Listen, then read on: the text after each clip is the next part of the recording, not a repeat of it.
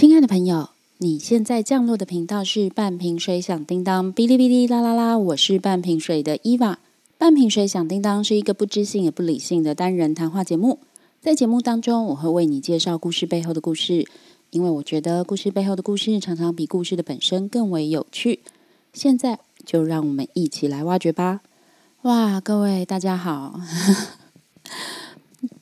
二零二零年已经要结束了，今天已经是十二月三十号了，不知道你的二零二零过得怎么样呢？想必大家在这个月的每一集、每一个人的 podcast 中，多多少少都会听到这样的问候吧，让你去想一想你的二零二零过得怎么样。有些人他会做你的年度回顾。有些人会做未来的年度计划。今年因为疫情的关系，大家的生活都有一些多多少少的变化。就像，哎，不知道前面有没有提过，就是 Podcast 就是兴起了嘛。之前可能很多人还不知道这是什么东西，今年就非常的风行。听说光是就是中文节目，台湾做的中文节目就有六七千个，而且有一直在新增，好像。疫情也带动了一些不一样产业的发展，但是当然也有一些产业受到影响。哇，讲来讲去变成产业节目了吗？那我想啊，每一个做 podcast 的人，他们一开始的想法可能都不一样。我一开始就觉得说，哎，讲话对我来说好像不是一件很困难的事情。所以，在这个 podcast 火红之后，我们就会看到，哎，包括我自己，就是越来越多人投入这个产业哈。不过，我知道也有蛮多人做一做就会停更，基本上 Podcast 是一个蛮孤独的媒体。怎么说呢？我自己做的时候，因为我并没有就是到处去广播我做这个东西，我常常会觉得啊，到底有没有人在听啊？到底有多少人在听啊？好像它的自然触及率不是这么容易达到。那像我这种自己做就是单人节目的人啊，如果嗯，又常常觉得好像没有人跟你有共鸣的时候，就会 灰心。哎，如果你是有规律在听我节目的朋友，你可能就会发现我并不一定常常更新。我有的时候甚至拖很久都没有更新，没有灵感是一点，但是另外一个就是常常会觉得，到底我是不是在黑暗中独白呢？所以这边呢，如果你是有在听我节目的朋友，欢迎你留言给我。现在听说就是 Apple Podcast 看不到自己的留言，因为我也不知道到底是有没有人留言啊，你知道留言就很少。那欢迎你可以去加我的 Instagram 或者是 Facebook 的粉丝页，现在追踪的人数都很少哦。所以如果你们现在追踪的话，都是在我的百万订阅的前一趴、前零点一趴，就是你知道，可能是在我就是非常 VIP 的客人名单里面。那如果你对我有什么想法，或者是你想要跟我互动的话，都欢迎你在这些地方留言给我。那我的 I G 是半瓶水响叮当，Facebook 也是。那如果你要用英文搜寻，就是哔哩哔哩啦啦啦。好的，那我们就进入今天的故事吧。那我们现在介绍的书是《桂花巷》嘛，就是呃台湾女作家萧丽红她在民国六十六年出版的。啊，这本书这是一本长篇小说。那肖丽红本人是一个非常温柔的乡土作家，她的描写方式哈，以及她所描写的情境，你真的是可以体会到温柔敦厚这四个字。那么，桂花巷的主角是替红，她是一个缠足的传统的台湾女性。在前面的集数，我们已经介绍过，她出身非常的贫穷，然后父母双亡，然后唯一。嗯，相依为命的弟弟也因为捕鱼遇到海难过世了。那她嫁给了一个大户人家，就是新家，辛苦的辛这个新家哦。可是先生在她生下儿子的一年左右也过世了，也就是说，梯红开始她的守寡生活。我们前面讲到这个情节的铺陈，在她先生过世的时候呢，梯红非常的伤痛，就是痛哭啊、顿足啊这样，但是。接下来，他就进入一个麻木的状态。这其实是人在遇到悲伤会呃展现的一个过程。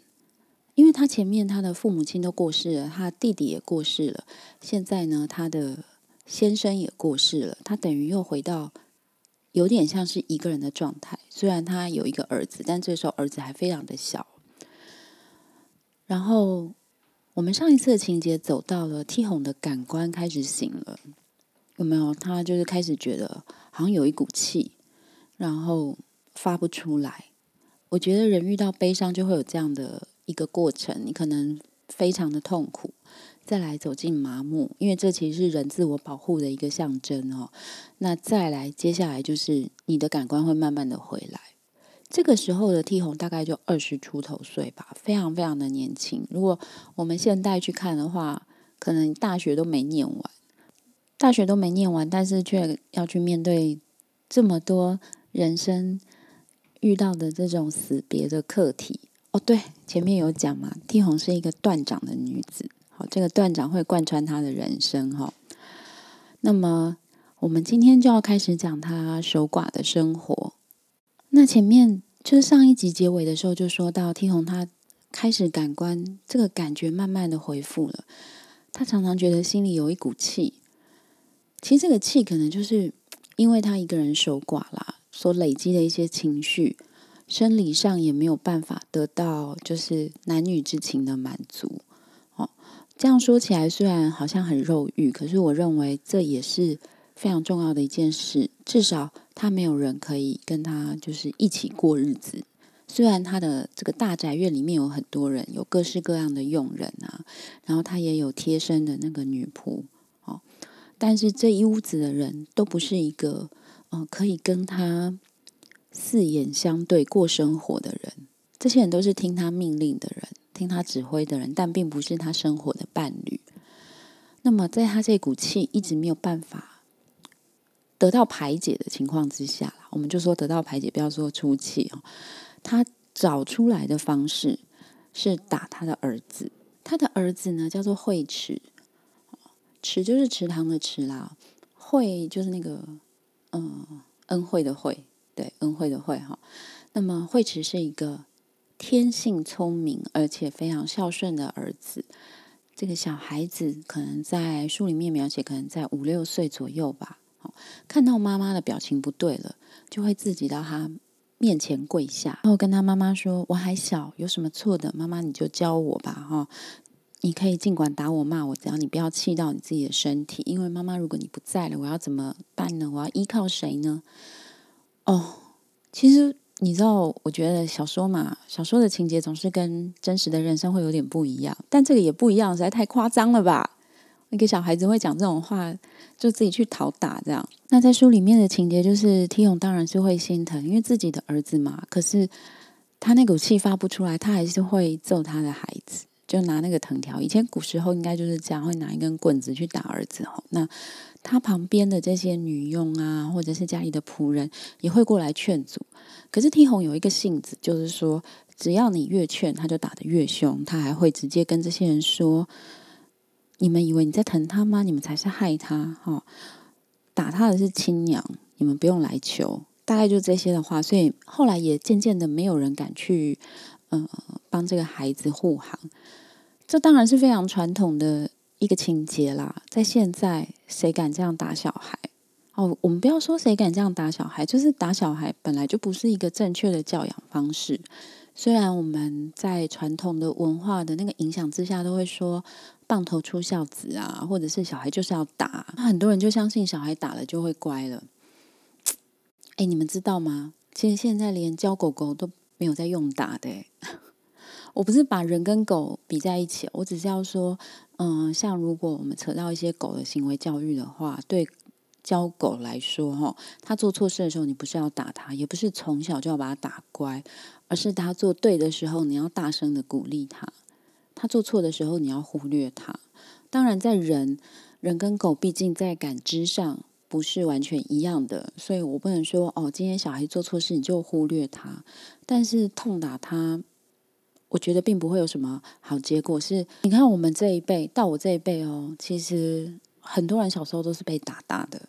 你有觉得社会有比较好吗？我并没有这样觉得，诶。当然，我相信很多人跟我的看法不一样啊，会觉得哦，我们以前那个年代啊，这个社会就是按照一个规则在转啊，现在都好像无法无天什么的。我觉得这个其实我自己会这样想啊，我不知道各位朋友你是怎么想的。我会觉得，因为那个规则是你习惯的方式，你认为那样才是对的。社会在变，人其实也会变。有人说三年就是一个世代，有人说五年，有人说十年。但无论如何，差一年、差两年、差三年、差五年、差十年，你们所遇到的事情都不会一样。这些事情都会影响我们对于身边人事物的看法。所以，我不认为。嗯，用打的方式把所有人都教成一个样子，这样社会才叫有规律，这样子的社会才叫好。我反而认为，社会越进步，你应该是越要学习不用暴力去处理事情。当然，不用暴力的相对时间成本会比较高。我自己没有小孩，所以可能有些人会觉得啊，你讲话就是讲自己爽的，反正。对，人家就会说你也不用带小孩嘛。对啊，我是不用带小孩，但是我当过小孩。我自己小时候是一个很少被揍的小孩。我们家的大人真的非常的有耐心哦，偶尔还是会有几下啦。但跟别人比起来，我真的算是我同年龄被揍非常少的一个孩子哦。那么我们家的大人就是非常喜欢跟你说道理哦，真的，像我是跟我外婆住在一起嘛。那么他从小就我做错事的时候呢，他可以跟我说非常非常久的道理，他可以花一个下午在那里跟我耗。当然，你说现在有没有办法这样？我相信很多爸爸妈妈，你可能真的没有时间，你没有办法跟小孩耗一个下午在那边，为了一些我现在自己都想不出来的鸟事在那边耗着。但是，我想你的小孩也没有像我那么鲁啦，我的确也不是一个很好搞的小孩。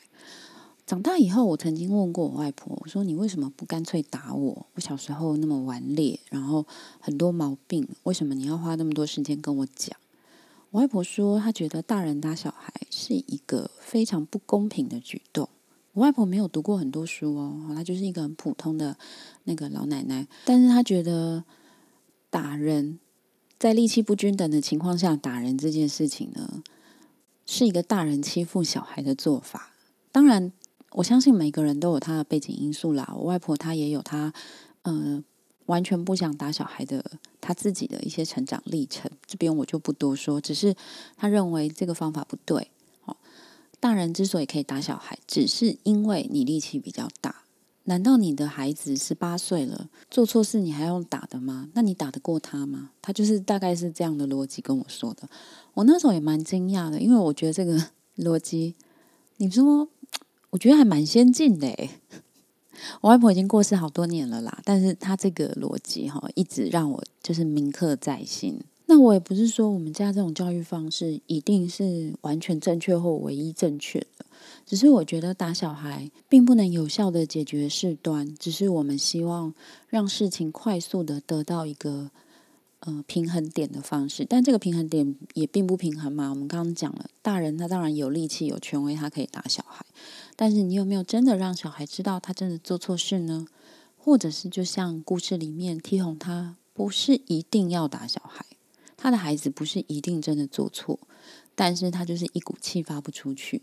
书里面就讲到一个情节，就是那个慧慈小时候起床就不想吃饭，他不想吃饭原因是他看了那个。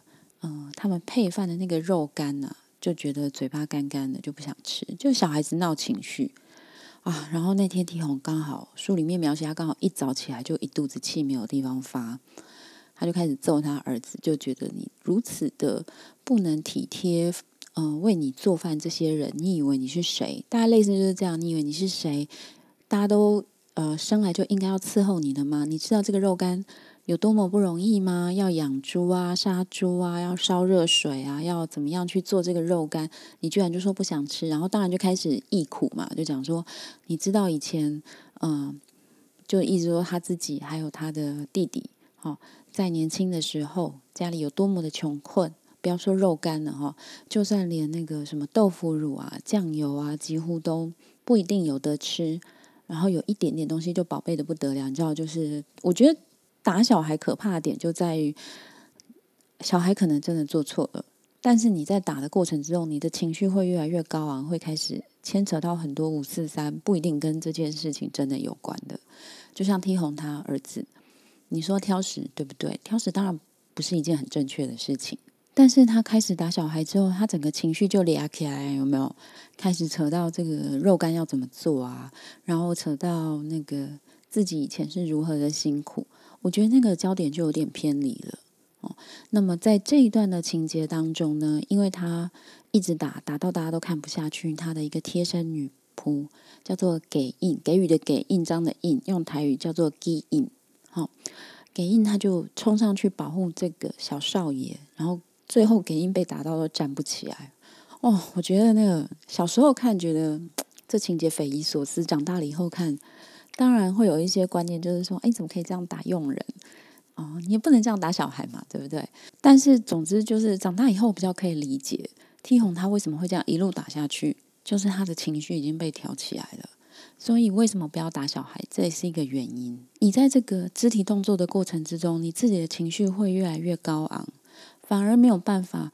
平心静气的去处理本来问题的那个焦点。哎，那从那个小孩挑食这件事情，我也想讲一下挑食。各位正在收听的朋友啊，你完全不会挑食的，可以在心里举个手吗？如果你真的完全不会挑食，我真的非常的佩服你，因为我自己是一个很挑食的人。然后刚好书里面又穿插了一个典故，叫做乃木大将他的呃。成长过程，乃木大将是以前日本在明治天皇时代一个非常有名的将领，叫做乃木希典。好，希望的希，典章的典啊。那我想在讲这个故事的时间哦，就是我们对书中的时间轴，应该是乃木大将在日本非常风光的时代。因为呃，乃木大将后来是自杀了，他的两个儿子都因为日俄战争的时候阵亡。那后来，我记得是明治天皇过世之后吧，他就跟他的太太双双殉主而死。好，不过呢，重点是，他就讲乃木大将小时候的故事，就说他小时候非常不喜欢吃那个苋菜，结果他妈妈就每天煮苋菜给他吃，吃到最后他就觉得哦，好吃了。我不知道这个书里面的故事是这个孩子真的觉得好吃，还是他觉得只要我不再嫌弃我妈，就不会再煮苋菜了哈。这个挑食的故事，我小时候也发生过。就是我小时候呢，不太喜欢吃叶菜类，不喜欢吃叶菜已经到一个令人发指的程度。就是只要是叶菜，我就不吃。哎，我觉得不喜欢吃青菜的小朋友应该很多吧？我长大以后发现，这可能是人类演化的一个过程。就是你小时候会去摄取一些高蛋白啊。哦，有助于成长的，就是肌肉或骨骼所需要的营养素，这是我自己想的啦。但是小时候不喜欢吃青菜的小朋友应该蛮多的，我就是其中一个，而且非常的不爱吃。那我知道很多人小时候挑食，就是家里会去训练他一定要吃这个东西嘛，所以不然就是你不吃完就不能够下桌子啊，或者是妈妈会想尽办法把这个东西变成各种各样不同的形态，让小孩子吃下去。啊，或者是什么追着小孩喂饭这一类的事情啊，但是在我的成长过程之中，我没有被家里追着逼着一定要吃什么东西，所以长大以后，我当然也会去问外婆嘛，就说：“哎，我小时候都不喜欢吃青菜，那你为什么不会担忧？”我外婆说：“她知道我很讨厌吃野菜，但是她观察我会去吃一些像是小黄瓜啊、胡萝卜啊，或者是毛豆。”就是我还是会有我愿意吃的青菜，只是可能不是叶菜。然后我也蛮喜欢吃水果的，以前水果应该是没有现在这么甜啦，所以也没有糖分的问题哦。他发觉我还是会去吃对身体有益的植物，他认为这样应该是可以。他觉得如果从小就这样子弄得大家在餐桌上气氛很差，或者是又哭又闹，他觉得这样对我吃东西也没有什么好处。所以我在挑食的这件事情上就有点被轻轻的放过，也不是啦，就是我并没有因为挑食，所以被家里用很严厉的方式啊，或者是想尽办法让我去吃我本来不吃的东西。就是我们家认为人本来就有各种吃或不吃的，不是说你长大了才有资格挑食。挑食这件事情就是会发生在各年龄，然后各个时候都有可能，也有可能是那个东西做的方式你就不爱。我小时候很讨厌吃煮的烂烂的东西，所以如果像那种嗯茄子或南瓜，我小时候就很讨厌。但长大以后，就茄子跟南瓜用别的煮法，我就会把它吃掉。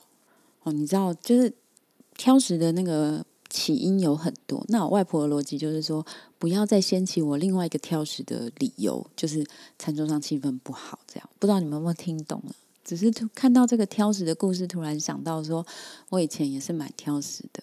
然后我有看过我的童年朋友，因为挑食，就是每次我去他们家吃饭，我也都觉得非常痛苦，因为我早就已经吃完了。可是他因为不吃他妈妈夹到他碗里面的一些东西之类的，就是这种，然后大家都没有办法结束那一餐饭。好，可能从十二点一直吃到两点都有可能，因为不吃完就不能下桌。那久了以后呢，这个吃饭这件事情对于小朋友来说，有些小朋友啦，他就会觉得这件事情超痛苦的，超不愉快的。那可是因为我们家的逻辑就是吃饭是一件快乐的事情，我们不要把吃饭弄得不愉快。长大以后。挑食的频率反而降低了。我是说，大概到三十岁以后吧，因为大概十八岁，我十八岁就离开家里去外县市念大学嘛。那外宿的时候非常方便一个挑食的人生活，因为你会吃你喜欢吃的东西，对吧？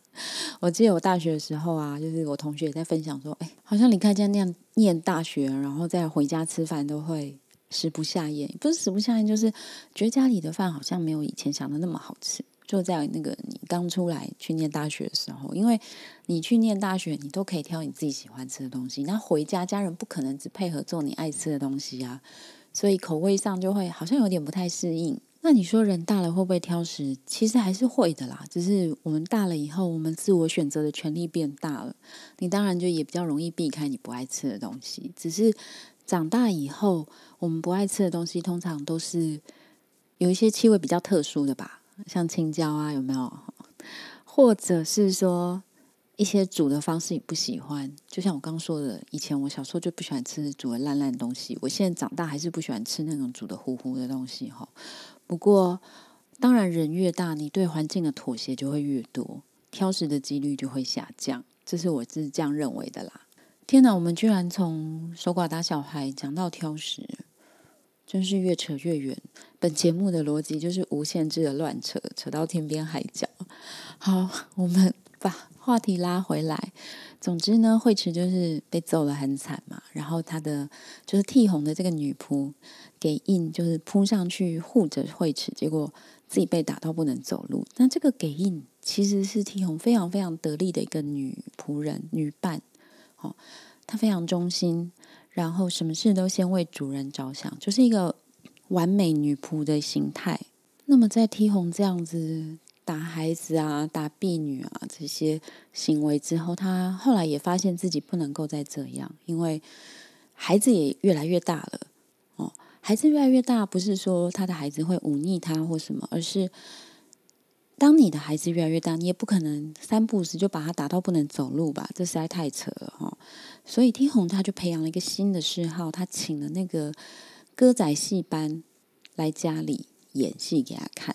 以前没有电视啊，也没有 Podcast 啊，然后天红又不识字，他能排遣自己时间的这些消遣非常的少。那有钱人家的确会让戏班就是直接住在家里，因为书里面描写他们家很大嘛，哦非常大，所以整个戏班住在家里也没有关系，就好像你知道每天看电视的概念，他就每天都可以在家里看戏。他们家弄得比那个戏园子，就是你就想象是那个剧场吧，就是等于是家里就是剧场的概念。那当然，这个歌仔戏班住在家里，他就等于也是天天都要跟这些嗯演歌仔戏的人相处嘛，总是会碰到面的哈。那么以前呢，演歌仔戏很多扮那个小旦，就是扮那个男角的男角的哈。这个是女生，这个女生的名字叫做海芙蓉。那当然，书里面描写她可以演戏的话，基本上。那个外表也不会太差，然后呢，他们长期在戏班子里面就是走南闯北，也很会看别人的脸色，所以呢，海芙蓉特别会奉承他，也特别会伺候他。所以久了以后呢，T 红他就让这个海芙蓉陪在他身边。哦，睡觉的时候也一起睡，就是跟他睡在同一张床上啊。然后海芙蓉会帮他打扮啊，帮他做胭脂啊。以前没有那个现代的这一些化妆品哦，那个胭脂是要用鸡蛋还有朱砂哦这样去，你知道书里面有讲那个做法有点复杂，就是鸡蛋跟朱砂调在一起啊，然后再去蒸啊，蒸完了以后再放凉，再去研磨什么的。总之。海芙蓉就是等于伺候他的生活，陪着他解闷这样。那久了以后呢，家里的下人就开始传一些不好听的话，就是说啊，两个人抱在一起睡啊什么的。其实书里面并没有讲的太明显，就是很隐晦的在描写说他们两个人都抱在一起睡什么的。其实用现在的角度看啦，哦，虽然用现在的角度看这本书的情节很奇怪，可是我还是要说，基本上天红就是一个守寡的年轻女人，她的生活是非常的无趣的。你不叫他找一些生活的乐趣，难道他就要一天复一天的坐在那边吗？他又不用煮饭，他又不用管家务。那他找了一个女伴来陪他，说实在，这也不算是什么大不了的事情。可是，显然在当时的这个民风哦，他们书里面并没有说他们两个是同性恋或者是什么，只是一直用很隐晦的方式说啊，他们都睡在一起啊，怎么样的哈？那。当然，T 红也听到了这些风言风语。他的处理方式是两方面的。哦，第一个，他把这个说背后说他风言风语的这个佣人呢，打发到别人家去，打发到一个就是附近有名的会虐待下人的家里去，有点狠吧？第二个是，他就把整个戏班给送走了。哦，因为他认为我把这个下人送走呢。还不算是把这件事情了结，他也怕这个风言风语传出去嘛，所以他第二件事就是整个把戏班给送走，他再也不看戏了。他认为把这个戏班送走呢，也就不会再有画饼给人家说了。我是觉得够狠，我的狠是说他的狠心不是只对别人狠心，就是说哦把这个说闲话的仆人送走，而是他对自己也够狠心的。他把那个戏班送走，我以前看到这一段都想说，那他以后要怎么办呢？生活还是一样很无聊诶。那如果是我的话，我可能也不会把戏班送走吧，我可能也不一定会去发落那个乱讲话的仆人吧，因为书里面的描写就是很隐晦，所以表示说，其实他们真的也没有什么话可以说，除了说这个唱歌仔戏的海芙蓉都陪着少奶奶睡觉之外，也没有什么好讲的。但是连这样的风言风语，天虹都不容许传出去，你就可以知道他的自我的那个保护是多么的严格哈，以至于他宁愿自己没事做，不要看戏，也要把这个戏班送走。把戏班送走之后也蛮无聊的。但是他还真的能撑过好几年这种无聊的日子，一直到他儿子念完中学校之后呢，去日本读书。那个在日治时代的时候啊，台湾人如果你家里比较有钱，或者是你比较喜欢读书的话，很多会在念完中学校，就是所谓的中学哈，就是到日本去念书。书里面并没有说会持续念什么啦，到这边还没有说哈，那只说他的儿子去了日本。那么，所以你可以想象他的生活就更无聊了。本来他孩子每天至少下课回来会跟他一起用餐呐，会跟他说说话。那现在等于呢，这个房子里面又剩他一个主人哦，对吧？其他都是他的佣人。他的这个女仆呢，后来也被他给嫁掉了。因为到了适婚年龄，总不能够一辈子把人家留在家里吧？在以前呢，就是这种所谓家里面的女仆佣人，她的那个婚嫁有。我记得是两三种方式吧，一个就是在家里面的仆人之中再选一个跟他年纪啊或个性都比较配得上的哈，两个人结婚，那结婚之后继续在这一个家宅里面服务。那还有一种呢，就是放他自由。因为他们通常都是有卖身契的嘛，或者是签那个契约的，时间到了就让他回家自行再嫁娶。那还有一种就是主人家会帮他安排，可能嫁到外面的人家去。哦，那像他刚刚讲，他身边这个嗯非常贴心的这个女仆给印呢，他就是硬把她嫁到一个做买卖的人家，当一个比较小门小户的老板娘。哦，天虹在这件事情上是非常有他自己。嗯，宽厚的原则，因为这个是他喜欢的人，所以他对他非常的好，不但事先帮他探听的很清楚，而且给了他不少陪嫁。你可以看到，在这边他真的还是一个有血有肉的人啊，只是说他的好恶非常的明显。一旦他不喜欢哦，讨厌他就会讨厌到底；可是他喜欢，他也会疼爱到底。这样，那在这种无聊的生活当中呢，发生了一个插曲。就是他的亡夫，就是瑞宇的，呃大伯，他应该叫做大伯的大伯公啦，大伯公哈。因为通常在传统里面，媳妇就是女人的称呼要比先生低一辈，所以瑞宇的大伯呢，梯红要叫大伯公哈。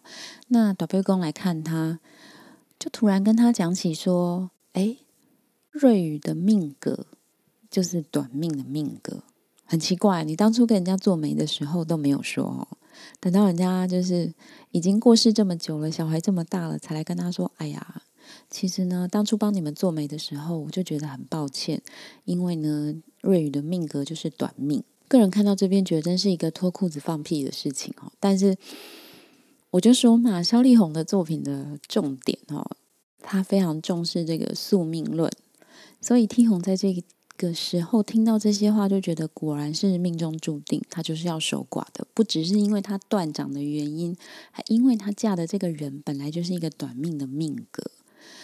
不过，这个情节也不是要来讲这个短命的命格而已，而是这个时候的 T 红应该差不多要三十五六岁了吧？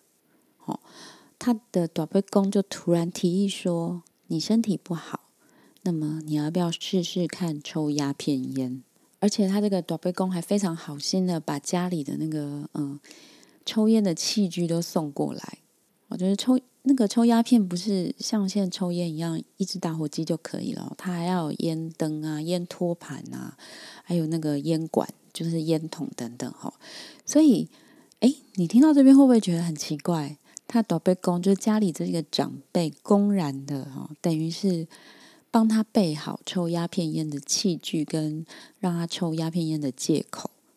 你知道，在古时候啦，抽鸦片这件事情，它不是一个上得了台面的事情，在家里只有长辈才可以做这些事，年轻人是不行的。那么 T 红当时就觉得，哇，居然是长辈出面让他抽鸦片，简直有点像是你知道天上掉下来的好运。因为抽鸦片并不是一件好事嘛，不管以前合不合法。总是大家都知道这是一个烧钱啊，而且感觉是无所事事人做的事情哦。天红当时就觉得，哦，既然是长辈叫我抽的，那我就可以堂而皇之的做这件事了。他抽到一段时间之后，才突然觉悟，为什么这个短背公会来劝他抽鸦片呢？各位听众朋友，你们有猜到吗？我们前面讲哦，天红现在大约是三十五六岁的年纪，天红认为他的短背公是发现。他已经到了女人的所谓的狼虎之年，又一个人，然后儿子也不在，所以宝贝公呢怕他胡思乱想，就干脆劝他抽鸦片，因为人抽了鸦片就会被这个鸦片绑住，就没有心思再去做其他的事情。你也不会胡思乱想。我是自己，当然我成长的过程已经没有人在抽鸦片了啦。而且我以前学的那个历史哦，就是把鸦片讲成是一个非常糟糕的东西。当然，鸦片绝对不是什么好东西啦。只是抽鸦片烟这件事情，它是真的可以让一个人老老实实的被绑在那个烟榻旁边。这个是我大概能够理解的事情。甚至我以前也有听说过，有些就是呃大户人家。当然，就是百年以前的事情了。就是大户人家为了让自己家里的孩子不要老往外跑，他就干脆让他抽鸦片。反正抽了鸦片之后，你人大概就是围绕着那盏灯在活下去。所以天红这个时候就惊觉啊，原来他短背公是这样的想的，不要让他有别的想法啊。讲到抽鸦片，心里就有点沉重。我们今天的故事就先停在 T 红开始抽起了鸦片烟好了。关于鸦片烟带来的 T 红的改变，后面还有一大串呢，我们下次再来说哦。那今天的故事我们就走到这边。如果你喜欢，非常欢迎你来跟我互动。那也超级感谢我们本节目的赞助商宠喵爱犬商行。宠喵爱犬商行提供非常多样化的宠物商品，不管是用品，或者是干粮，或者是罐头，或者是保健品，宠喵爱犬商行都可以给你最不同的搭配组合。那你有任何的关于养宠物的问题呢，也可以直接询问他们。虾皮、Facebook。或者是 Instagram 搜寻“宠喵爱犬”都可以找到他们哦。非常感谢你，这是二零二零年的最后一集，我们二零二一再会。